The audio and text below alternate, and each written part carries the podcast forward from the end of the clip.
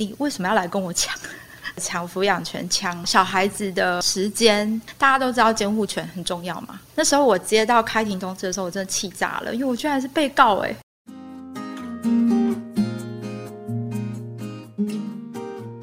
Hello，各位朋友，大家好，我是儿福联盟的奶云。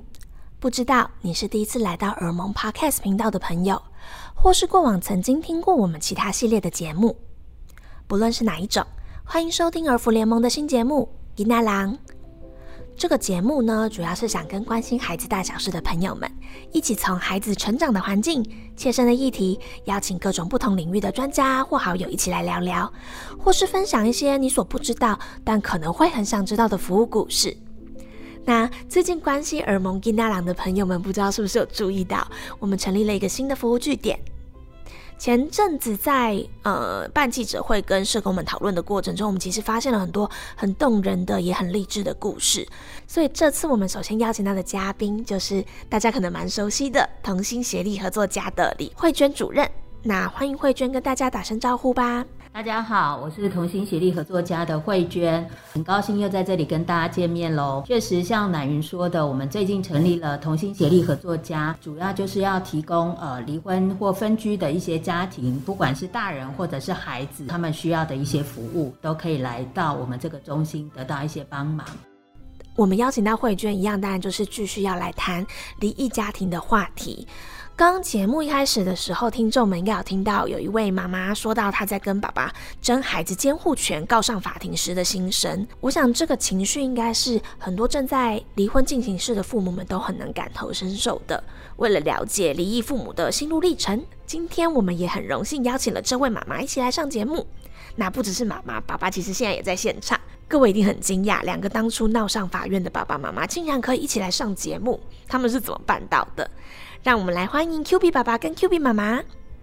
大家好，我是 Q B 妈妈。大家好，我是 Q B 爸爸。相信就是不论是爸爸也好，妈妈也好，在这个过程中看到他们每一天的成长，一定都觉得哇，就是好可爱，也很感动。然后也觉得哎，马上他每天都长得很快，这样可以让听众知道一下，说现在小朋友目前两位的分工跟照顾状况是什么样的一个情况吗？平常上课就是在我这边，爸爸这边是每个隔周六六晚上会过夜到日。然后日的晚上我会去接他回来，准备隔天要上课的东西这样子。所以只要就是星期周末的时候会，对，周末一定就是隔周的周末，嗯，就是一定会跟爸爸碰面这样子。我相信一开始一定不是这样子的，对不对？我觉得女生这个是妈妈可能的本能啊，因为你会觉得说小孩是我生的，而且都是我在照顾的，然后你又没有付出什么，第一个没有付出时间，第二个也没有什么所谓的一些亲职，那个时候，所以你当然会觉得本来就我的。最初啦，我觉得应该每个人都是想要全权主导，而且我是妈妈，我那时候的想法，我当然觉得说全世界当然天哪，没有人比我更爱小孩了吧。对啊，生小孩这么辛苦，对不对？我那时候的想法当然就是讲。对于外来的角色，这个时间，对，就会觉得说，你为什么要来跟我抢？对啊，为什么要跟我抢？第一个抢抚养权，抢。啊，小孩子的一些时间，或是剥夺一些，比如说监，大家都知道监护权很重要嘛。那时候我接到开庭通知的时候，我真的气炸了，因为我居然是被告哎！我那时候跟我同学，我同学大家都以为是我，连我们家的我妈妈都觉得说，哦，我就叫你不要跟人家抢监护权，大家都觉得是我。我说不是，是人家告我。我相信妈妈的角色通常大部分百分之九十大概都是这样吧。其实，任何不管爸爸妈妈谁，都会觉得小孩在我的照顾才会是最好的那种心境下，在处理这个事情，大家各自都会觉得我才是最好的那种心境下，所以这个事情是卡在那边，僵在那边无解的。这些事情都已经过去了，我们相信我们可以摊开来聊聊。现在其实，在听的很多朋友们，可能也是现在正在面临这样子的问题。挑战性的问一个，有没有什么让你们觉得哇，这个过程中真的太受不了的地方了？当初发生什么事情都是受不了的。对于这个状况，自己也无解，也清楚知道，这也没有人能帮你解决。任何事情都是一个很大的困扰，慢慢慢慢，再怎么无解，终究自己还是要解决。嗯，有没有什么样的时刻是让那时候的自己觉得很辛苦，或者是觉得为什么要每天过这样的生活？有没有什么事件是让你觉得特特别受不了的？整个从头到尾就是一个自找麻烦的煎熬嘛。开始学着，开始认知到，哎，该自己解决的时候，其实事情才是一个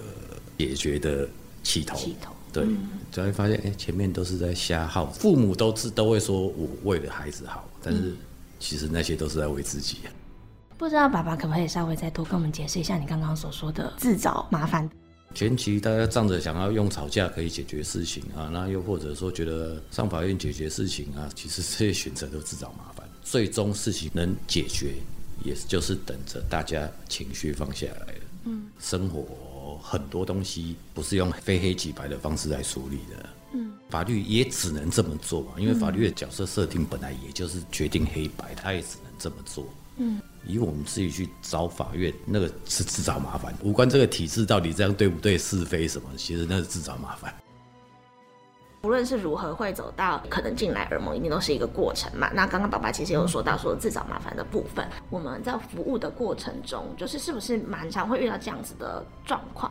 爸爸妈妈当初使用我们是陪同亲子会面的服务，那确实这样的一个服务，我们接触到呃，就是爸爸妈妈或孩子的时候，往往大概都是已经在法院吵了一阵子，比较多数的案件确实都是透过法院来。那我觉得刚刚爸爸提到那个事事都很难熬的那个心情，我觉得也是非常非常多当事人他们的心情，因为对大家来说，其实两个人关系就是已经很难维持，才会决定要分开。可是为了分开这件事情，又要有很多的争吵、很多的拉扯、很多的这些彼此的这些角力。本来是希望说，哎，那去法院，你可不可以快快给我一个让我觉得可以抵定的一个答案？可是法院的那个历程又是一番煎熬，我觉得在那个过程，其实对任何人来说都是非常难以度过的。呃，妈妈刚刚提到那个情绪，我觉得那也都是很正常。我们毕竟是人嘛，所以我们一定会有各种的情绪。尤其是我看到事情，可能又不一定是我能掌控的，然后不一定能够如我所愿的，我会更紧张，我会更着急。那在又牵涉到是孩子的事情的时候，我觉得我们大人就会更加觉得说，我是孩子的爸爸，我是孩子的妈妈，我一定想要怎么。样或我为了孩子，我觉得应该要怎么样？很多时候，一些更多的坚持啊，或者是一些紧张、焦虑，也会在更加高。嗯，所以你可以想见，在那样的一个处境底下，真的没有一个人其实是轻松的，包括孩子也是一样。听到 Q B 现在的状态，也是让我觉得非常的开心。其实这是父母付出非常非常多的努力。才有办法换来的。对孩子来说，他也在感受大人之间的关系是紧张还是合作，是冲突还是平和。当初是怎么样来接触到耳蒙这样子的团体的吗？开庭的时候啊，因为其实当初我接到开庭通知这段时间，应该有。他七八个月左右，小朋友都没有跟爸爸见面。开了第一庭之后，我记得那时候法官好像有给一个加处分，就是说他要面会爸爸十个小时，就是他那时候判决是十个小时。可是那时候 Q B 还很小，不到一岁，差不多一岁左右那个阶段，不到一岁一岁左右那个阶段。那时候他就是一直哭，他说会有分离焦虑，就是一直哭，在现场就是一直哭，一直哭，一直哭，哄不下来，就是一直哭。那时候好像连续开了两三次，就是都会有探视时间。那时候当然是。心里很煎熬，因为小孩子一直哭，加上那时候我们关系很紧张。其实我一点都不想要给他谈事，对，因为我觉得你见面就是小孩就一直哭啊，然后你又没有陪同他玩，你一来就是好像就是想要把他带走，那他小孩当然不要。所以那时候庭上我有跟法官就是要求，呃，我就上网找资料了，中间我上网找资料，然后就怕影响到小朋友日后的一些发展。刚好看到耳蒙这个机构，那时候跟法官提出，那法官好像那时候也有这样的想法，所以他就是当庭。就有允诺，所以我们后来就有来噩梦，就是打电话，然后噩梦协助。其实算是我提出来，刚开始来也会有一点点那种不信任跟不认同感，这是一定会有的，对，因为你会觉得说，就不是当事人嘛，就是外人，干嘛跟一个外人讲那么多那么多？他还是要让他来探视啊，结果并没有不同。对，那时候其实心里面当然会觉得有点矛盾，可是来了之后看到啊，社工这样安抚，就是小朋友其实那时候。就玩水，我记得那时候是玩水。Q B 很爱玩水，他们会投其所好。小朋友喜欢，他们会观察，然后会引导他，就是比较不哭，也比较放心。那当初就是在这个阶段的时候，就我们还没有陪同会面的时候，不知道爸爸那时候心里有没有什么样的想法或感受？来儿福之后，就是这边的安排陪同会面，这个跟想象中不太一样，就是是还蛮细腻的。从来没接触过这种社福团体啊什么，然后又是因为在法院程序下过来的，会觉得啊，这就是程序嘛，反正大家要在这里接受这个功课，或者讲更难听的，就搞不好就演给法官看的那一种心态这样子的。然后发现，其实安排上儿父的角色，不是在为我们为大人决定是非黑白，而是在教我们什么东西才叫做为了孩子好，而不是大人的角度自己去决定，我这是为你好。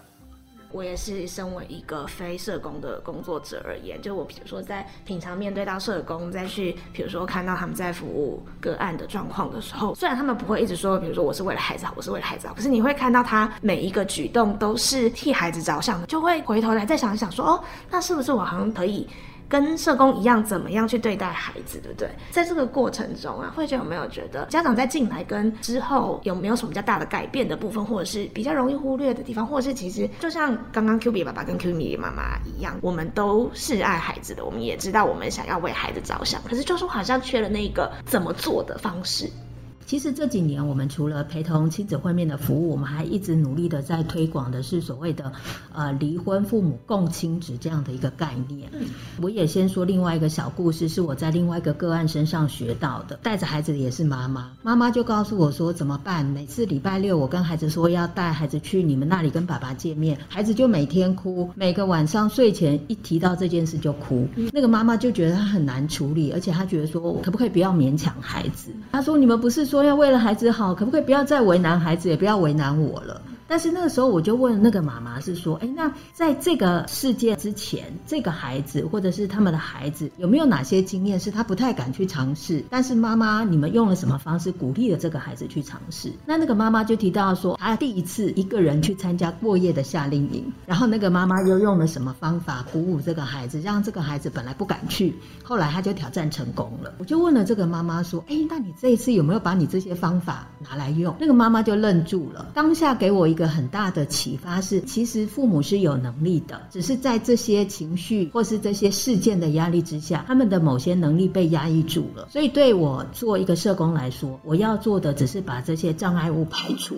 父母他们自己的能力就会再发挥出来。也一样，就像 Q B 妈妈有谈到，是说之前其实可能在还没有耳蒙协助以前，或是甚至耳蒙介入的初期，Q B 就是很会哭。我觉得我们完全可以同理那个看在父母心里那个着急跟不舍。有些时候我。觉得照顾孩子的这一方或带着孩子这一方，他想到帮忙孩子的方式就是那就不要会面。但是我觉得在我们服务的过程中，我们其实就会去协助父母去看到，因为孩子很爱你，孩子可能也不熟悉那边，他会有这些情绪反应是正常的。但是我们可以一起怎么样帮孩子做预备？那有些预备甚至要平常在家里做，也很考验我们大人在平常我们的情绪稳定度跟我们能不能好好的去回应孩子这件事。孩子可能在家里就已经有这么多反应，我要。怎么处理？我们其实除了那个会面当天的工作，会面前、会面后，其实社工都会跟爸爸妈妈做一些电话里头的讨论。可能在平常或者在面对准备会面这件事情，可能有什么困难？有些时候其实也需要帮我们大人做好心理准备，让我们大人的情绪可以稳定。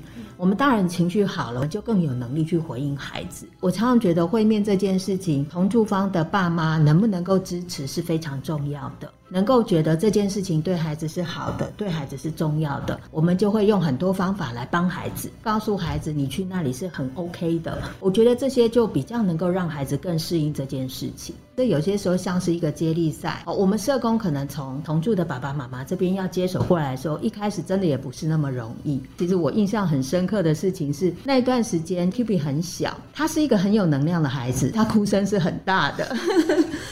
刚开始来的时候，我们就知道哦，今天 Q B 要来会面了，因为哭得很大声。即使在那个状况下，妈妈一开始还是会先陪着社工帮 Q B 暖身，然后让 Q B 就是情绪比较缓和了。那接下来社工的考验就是怎么样让 Q B 可以跟妈妈好好的分开。我印象中的那个过程也是试了有一段时间，也不是一次两次就解决，包括是去想到孩子喜欢玩水，还是喜欢玩些什么。多了一些有趣的东西吸引他，然后那个时候还用了一个很重要的招数，就是让妈妈去喝杯咖啡。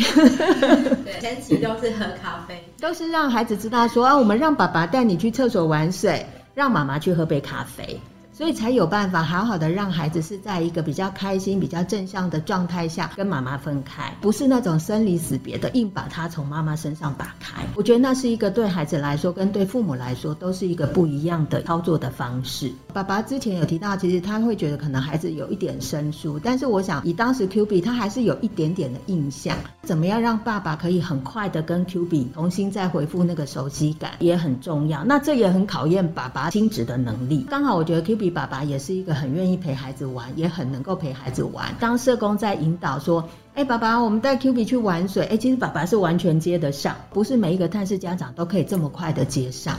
哦，有些他是家长，他就可能有他自己对于孩子行为的某些想象或规范，在这样一个状况下，或者他更不理解孩子的时候，当我们社工做了一个球要丢给他，还真不是每一个家长都能够接得下。遇到这样子的家长，就变成我们在事先也要帮这个探视的家长做多一点的预备，帮助他更了解孩子。当孩子有些什么反应的时候，你要怎么回应孩子？过程中我可以帮你，可是探视的这个爸爸或妈妈，你也要跟着我一起做些什么，你才会衔接得上。当社工这边顺利的从妈妈这里接过孩子，爸爸这里又可以顺利接得上的时候，我觉得这个会面就有一个很重要的一个基础。要怎么样能够信任社工，愿意跟社工合作？我觉得那是非常重要的。爸爸妈妈刚刚提的那些心路历程也都很正常，因为确实我我真的不晓得社工你到底能不能帮我什么忙。你跟我也认识不久，你才跟我会谈了一两次，多也不过两三个小时哦，你怎么有办法帮我解决这么多的困难？但是我觉得在这个过程里头，我们就是尽可能的，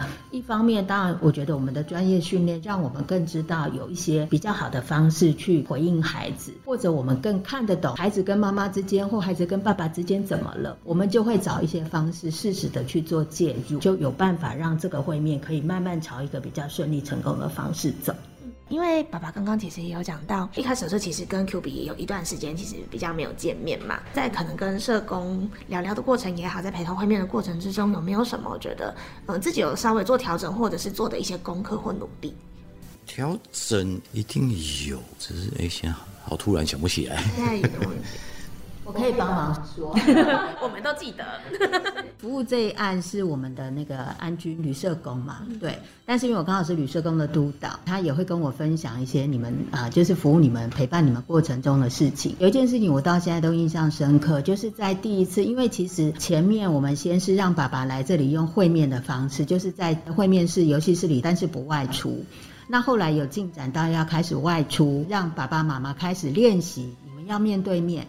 因为前面那个会面过程，你们是不碰面，不碰面的设计也有一部分是考量。其实父母当下如果在情绪跟冲突都很大的状况下，父母一碰面，那个气氛是非常瞬间冰冻，张力立刻拉高，孩子是感受得到的。那我们希望让孩子不要处于这样的张力底下，所以我们的会面设计在一开始基本上父母是不碰面，而是透过社工。可是像 Q B 他们是因为进展到后来也越来越顺利，希望他们可以开始练习自己来，所以我们就让他们开始在我们这里练习面对面的交接孩子的事情。那那时候安君就曾经跟我分享，你们的第一次，本来 Q B 其实已经有一段时间很放松，对会面这件事情也适应的很好。但是当隔了很久，第一次爸爸妈妈又要碰面，而且那个当下刚开始，我印象中应该妈妈还是有一点不太知道怎么轻松自在的能够在那个当下，我觉得一定是紧张，那也合理。爸爸应该也是多少有一点紧张，所以你们当下互动有一点不自然，也不轻松。那安君其实很明显的看到孩子也是处在一个僵硬的状态。所以那个时候，他就有试着引导妈妈说：“哎，妈妈，你要不要多聊一些什么？”他其实是透过跟妈妈聊天的过程，让妈妈放松。当妈妈放松以后，安君也就很快看到 Q B 也跟着放松，而且 Q B 就赶过去找爸爸。所以我觉得那就是很直接，让父母看到，当我们彼此之间放松下来，我们的孩子就会跟着放松。孩子的这些转变一直在导引着你们做些什么，对他更好。我刚开始进来觉得半信半疑，后来就是觉得说，哎，耳蒙这个设计还不错，就是像刚刚督导讲，就是我觉得他刚开始就是没碰面，然后那时候我心里就觉得，哦。还好，想说哦，真好，没有碰面。对对对，确实是松了一口气啦。那时候在那个阶段，因为我就觉得你要带孩子来，跟不太想跟他碰面的人，然后你还要见面，也会觉得有点为难。所以那时候我觉得这个设计还不错，加上俄盟，我觉得是循序渐进式的，就是他不会像法庭一样很硬生生，没有会面他就是十个小时。法官那时候甚至跟我说，以前的探视，他们基本上判的探视都要过夜。我是说，可是我小孩还才一岁而已，你要他过，他从来没有离开过我的身边呢。他说，所以我只有判你四个小时。他那时候是这样跟我讲，然后那时候我就觉得对这个社会很怀疑，然后觉得很不公平。而蒙他其实，我觉得来到这边，他就是不会让你有这种感觉。慢慢的，你就可以比较放心，然后比较信任在这边带小朋友来见面，会比较安心一些。就这样子的情况之下，会觉得有没有什么？比较容易觉得在服务的过程中，家长比较容易忽略的议题，或者是印象中比较有深刻的服务的状况。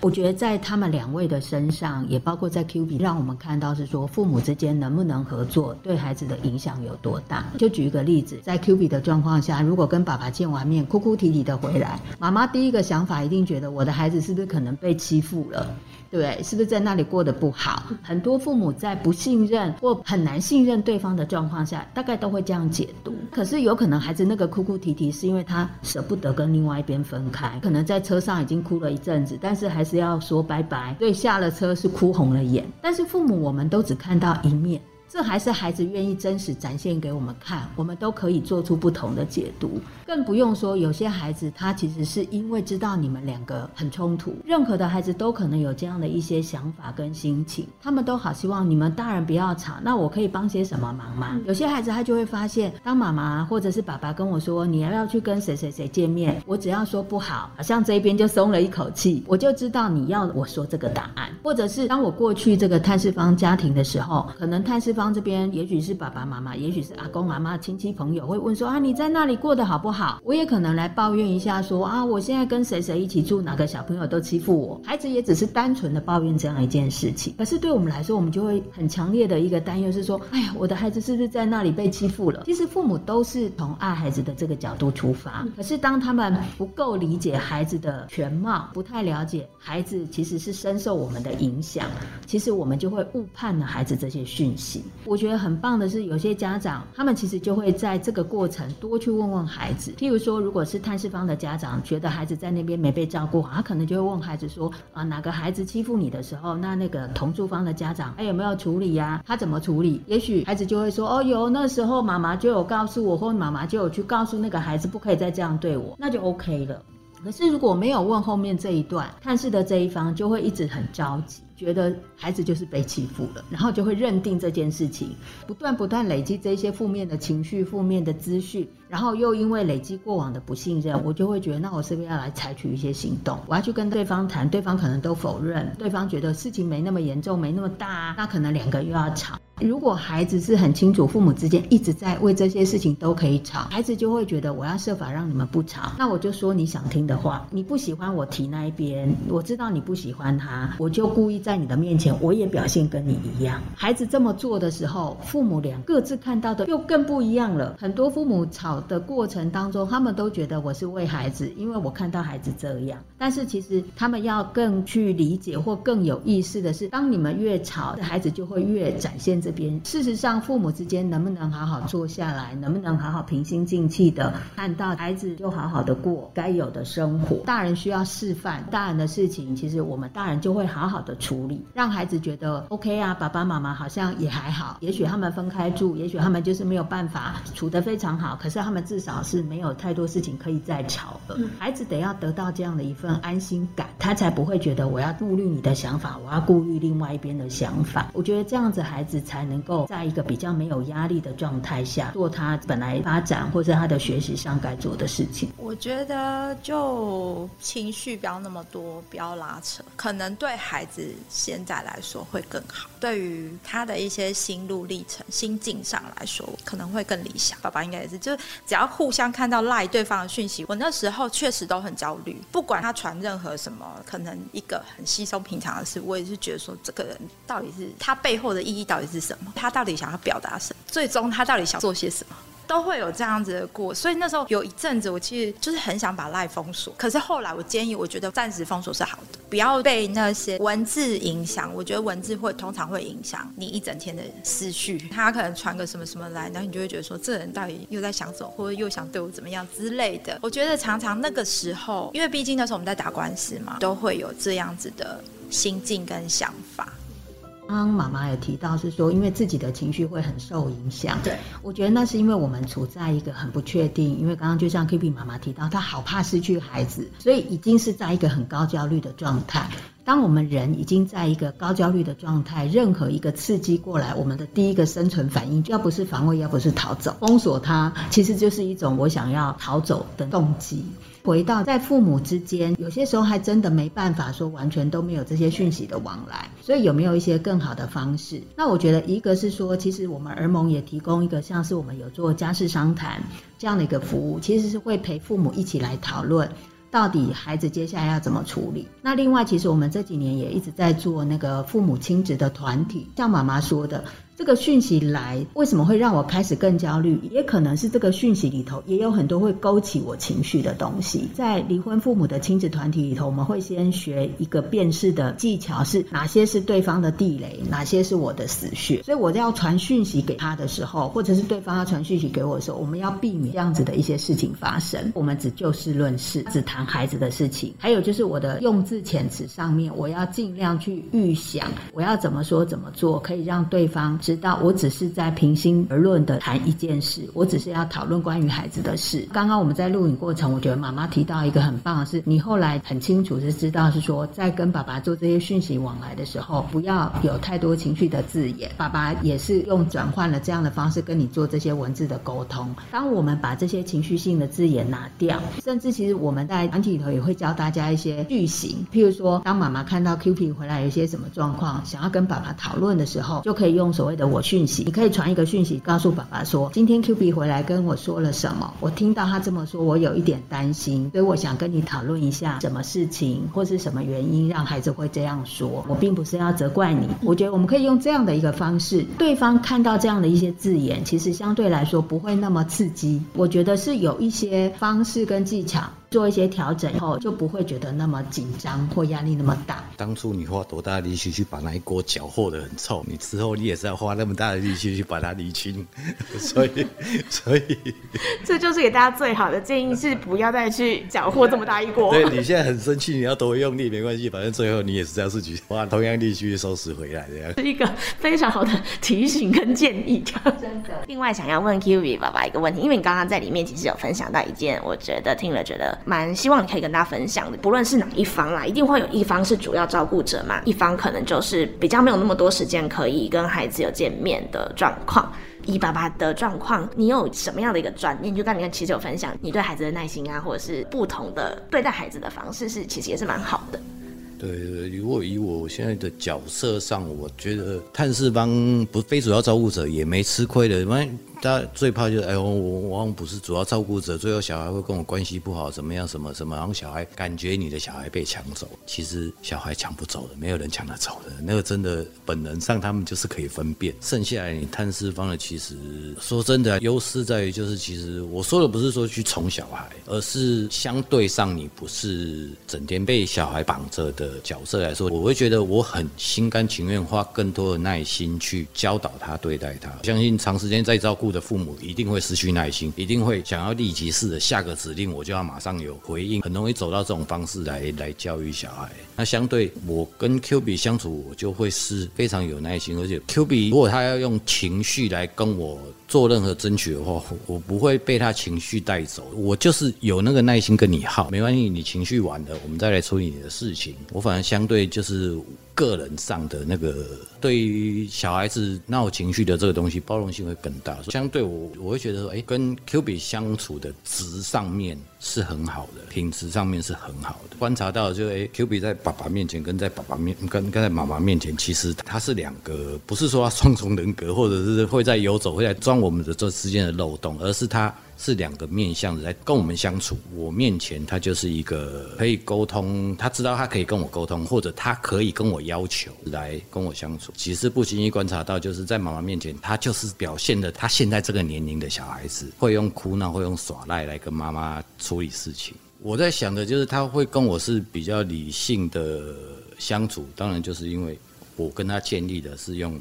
理性的方式相处，我有办法用理性跟他相处的那个情绪优势在于，其实因为我跟他相处的时间并不是那么长。讲穿了，我你今天这两天周六周日来闹完了，假设说用闹闹完了，反正等下晚上你就要回去了，所以我这段时间你要玩，我也可以跟你无无限制的玩到底，就是看四方的优势。我觉得在如果你会把握这个优势的话，其实你跟小孩子的相处品质好多了。